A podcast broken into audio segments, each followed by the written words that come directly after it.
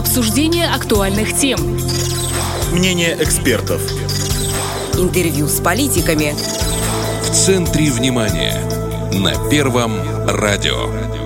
Эфир Первого радио продолжает программа «В центре внимания». В студии Наталья Кожухари. Здравствуйте. Сегодня поговорим о развитии системы просвещения. Под контролем президента в республике стартовали многие программы.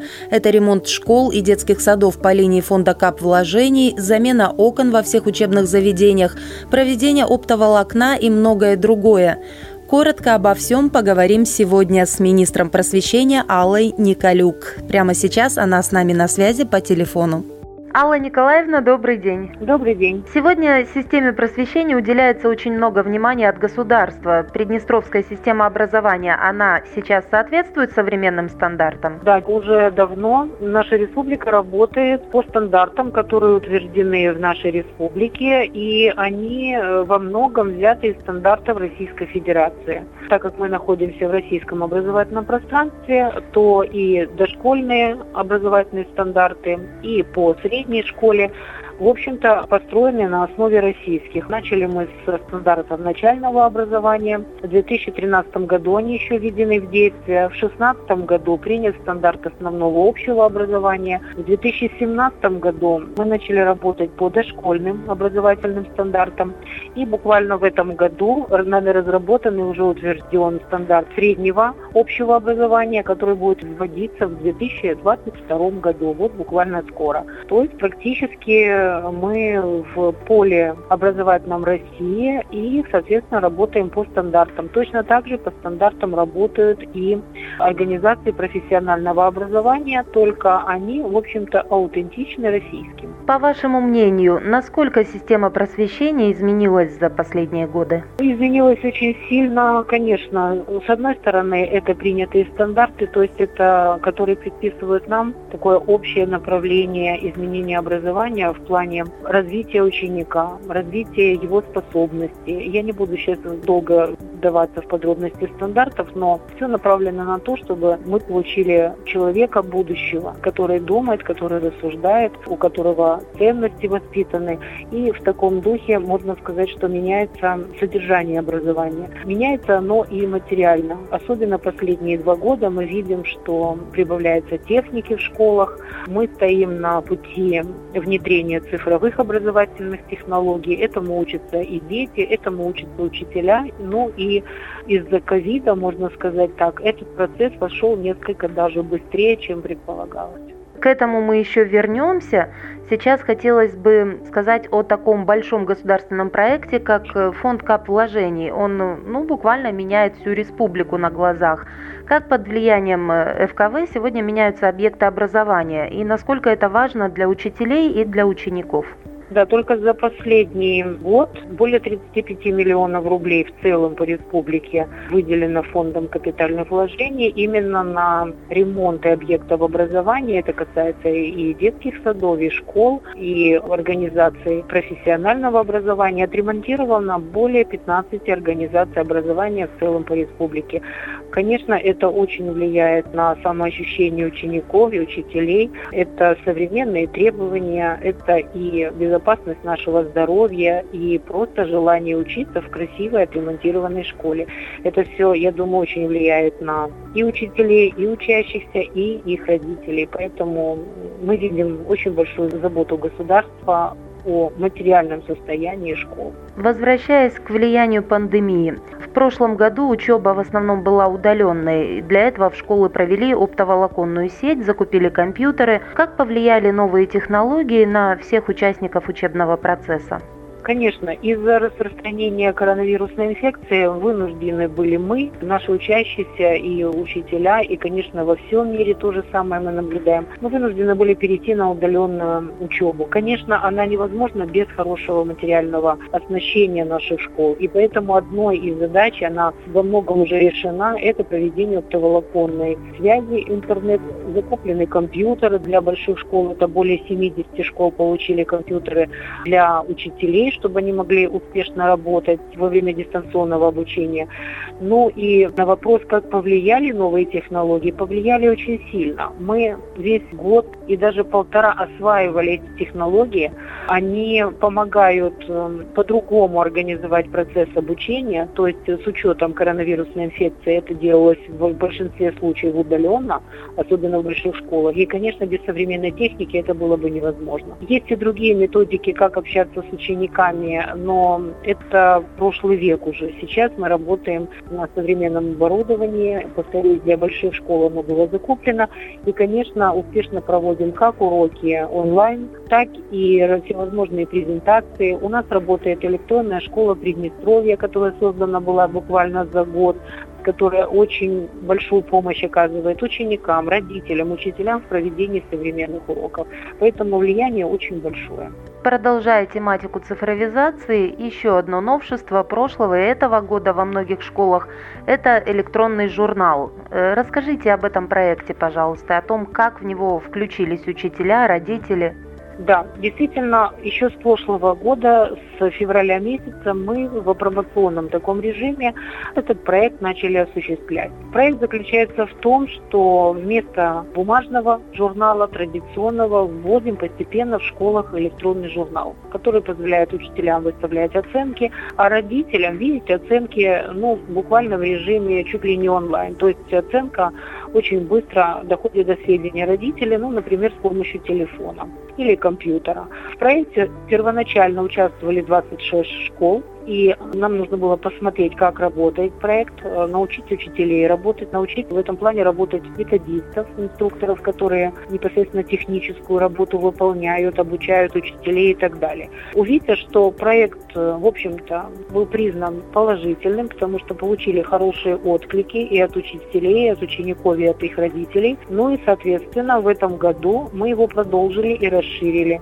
1 сентября 2021 года в этот проект включились уже 106 школ. Сейчас идет процесс апробации. Обучение учителей и методистов осуществилось летом, то есть они попробовали, как работает система. Ну и в настоящее время завершается процесс подключения родителей. То есть они должны получить адрес, который позволит им видеть оценки своего ученика, своего ребенка.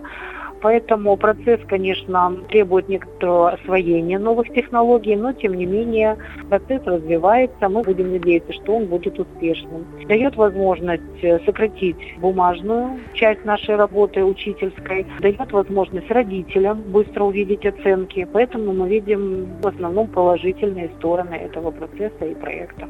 А вот на ваш взгляд, цифровизация образования вообще нужна? Есть же немало голосов таких вот староверов от науки, скажем так, которые считают, что вот это профанация образования, большое увлечение компьютерами. Ну, здесь, э, наверное, важна золотая середина. Мы понимаем с вами, что без учителя, без его живого слова, без общения с учеником, конечно, процесс обучения затруднен. Об этом во всем мире говорят ученики и родители, потому что важно именно общение учитель-ученик. Но в силу пандемии, с одной стороны, и в силу вообще тенденции общего э, развития всего мирового сообщества, мы понимаем, что этот процесс неизбежен. Цифровизация дает возможность нам быстро находить информацию, компоновать ее, общаться, когда это нужно быстро и с эм, определенными группами. Все это нам нужно брать на вооружение, но живого слова учителя никто не отменял. Мы за то, чтобы общение было очным, чтобы оно проходило в нормальном режиме, но в помощь учителю учителю обязательно нужна техника. По очень многим предметам важно увидеть что-либо, процесс, явление, какие-нибудь живые объекты. В этом нам помогает техника. А затем важно живое общение, обсуждение, запоминание, проверка знаний и так далее. Поэтому здесь важно разумное сочетание техники и обучающего процесса. Мы ни в коем случае не выступаем за полную цифровизацию за полный переход на дистанционное обучение, только в помощь учителю. Соответственно, эти технологии, когда пройдет ковид, мы очень на это надеемся, они останутся. У нас есть классы, которые уходят на карантин. Это было и до ковида, это наши ОРЗ, это наши такие сезонные заболевания, поэтому эти технологии никуда не уйдут. Мы продвинули очень быстро электронный журнал. Он тоже служит в помощь на обычных очных уроках. Все его материалы можно на уроке использовать. То есть вот такое разумное сочетание цифровизации и деятельности учителя и ученика, я думаю, только пойдет на пользу всем. Прогресс – это то, что хотим мы или не хотим, это не остановить. Да. И вот несколько недель назад глава правительства поручил составить концепцию модернизации системы просвещения. Работа должна идти по нескольким направлениям. Это материальное обеспечение, привлечение кадров и так далее. Как движется работа в этом направлении? Да, конечно. Мы такую концепцию уже составляем давно. Работаем по блокам. Материальное обеспечение, которое очень успешно за эти полтора-два года начало проходить, мы его не то что не отменяем, а хотим даже и ускорить. Это дает возможность э, успешно работать и в плане дистанционного обучения и просто проведения качественных уроков. Поэтому вот этот блок очень перспективным видим. Конечно, не забываем о том, что в школах нужно кому-то работать, и не кому-то просто, а хорошим, хорошо подготовленным учителям. Поэтому привлечение кадров, закрепление их в отрасли тоже видим очень таким серьезным направлением работы. И, конечно, в этом же направлении и работаем. Еще одна помощь от государства – это рабочие тетради. Не секрет, что это давняя проблема была для родителей. Как вы оцениваете этот проект и как будет идти по нему работа в следующем году? Действительно, этот э, проект работает уже успешно второй год. Направление видим такое в развитии этого проекта, что ежегодно мы снабжаем по заявкам Управления народного образования, по заявкам школ тетрадями. У нас ежегодно утверждается список этих тетрадей, то есть мы добиваемся тем самым унификации количества и наименований тетрадей. Например, в этом году было получено на руки учениками более 50 тысяч тетрадей. Сумма была выделена очень такая большая, это 1 миллион и более 700 тысяч рублей, то есть это затратный проект, но тем не менее это возможность детям работать в одинаковых тетрадях по какому-либо предмету, и, соответственно, это очень большая помощь родителям. Мы видим развитие этого проекта в целом в том, что мы сейчас эм, выверяем необходимость работы с конкретными тетрадями, видим плюсы, минусы той или иной тетради, стараемся список этот э, несколько видоизменить, если потребуется. И вот в этом направлении видим свою работу. То есть мы не говорим, что список этот вот единожды утвержденный, это догма, но по отзывам учителей, родителей будем, возможно, его немножко видоизменять. Это коснется некоторых новых тетрадей. В соответствии, получается, мы совершенствуем эту работу и обязательно общаясь с учителями и с родителями. Такое направление, как привлечение кадров, вот это, пожалуй, одна из ключевых проблем в системе просвещения. Помогает ли правительственная программа по льготной ипотеке привлекать и удерживать молодых специалистов в системе просвещения? Да, привлечение кадров в сферу просвещения вопрос сложный. Мы понимаем, что решаться он должен, и постепенно мы видим, что он начинает решаться комплексно. Это и подготовка в ВУЗе, это и создание необходимых условий в школе, в том числе, конечно, программа по обеспечению льготными кредитами на приобретение жилья молодыми педагогами, молодыми кадрами.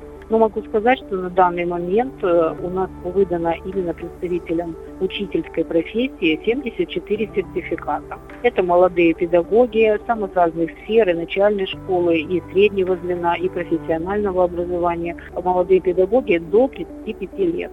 Мы надеемся, что эта программа поможет удержать молодых кадров в отрасли, потому что согласитесь, что жилье – это очень важная сфера жизни любой семьи, и она будет способствовать закреплению кадров на местах. Очень важно. А вот что еще, по вашему мнению, нужно сегодня, чтобы соответствовать современным стандартам? Ну, наверное, не еще, а я думаю, что все, что я назвала, это и материальное снабжение школ, и развитие стандартизации образования, то есть увеличение, усиление его качества и привлечение молодых кадров в систему просвещения. Это все важно. Поэтому в нашем видении это то, что нужно сейчас начатое продолжать и совершенствовать. Тогда наша система будет отвечать реалиям времени. То есть, в принципе, двигаться в заданном направлении. Да, да. Спасибо, что уделили нам внимание и ответили на наши вопросы.